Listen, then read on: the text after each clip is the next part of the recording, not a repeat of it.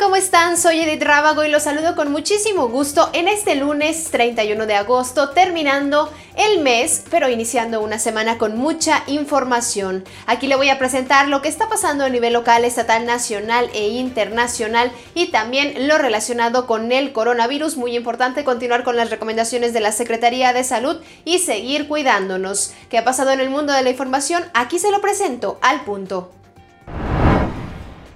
Este fin de semana, los nuevos elementos de las fuerzas federales realizaron acercamiento con la población de la comunidad de Valtierrilla en Salamanca. Durante su recorrido también se reunieron con el delegado a fin de escuchar las necesidades de los habitantes y realizaron un operativo de revisión de vehículos y patrullaje en las inmediaciones y en las comunidades aledañas. A través de redes, la Coordinación Nacional de Protección Civil emitió una alerta por el robo de un cilindro con gas cloro para seis estados de la República, entre ellos Guanajuato, Estado de México, Michoacán, Querétaro, San Luis Potosí e Hidalgo. La dependencia pidió a la ciudadanía que en caso de localizar el cilindro se diera aviso inmediato al 911, pues en caso de manipularlo podría causar graves daños a la salud.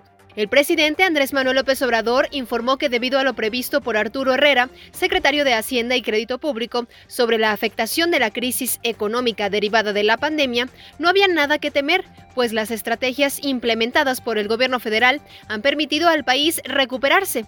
Asimismo, subrayó que pese al pronóstico, no piensa contratar deuda pública en 2021. Por primera vez en la historia de la Secretaría de Marina Armada de México, zarpó una patrulla costera al mando de una mujer.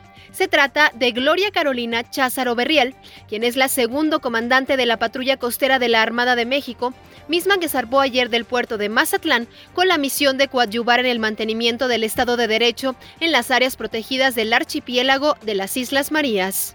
Quédese conectado e informado con nosotros en redes sociales. Nos encuentra como Periódico Correo. Estamos en todas, Facebook, Twitter, Instagram, YouTube. Quiero invitarlo a visitar nuestra página web periódicocorreo.com.mx y también adquirir nuestra edición impresa. En unas horas más yo lo estaré esperando para compartirle más información. Mientras tanto, si es posible, quédate en casa. Hoy, en nuestras redes sociales, no te pierdas.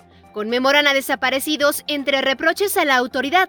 Afirman que en el Estado el delito de desaparición sigue patrones que predominan en otras regiones del país.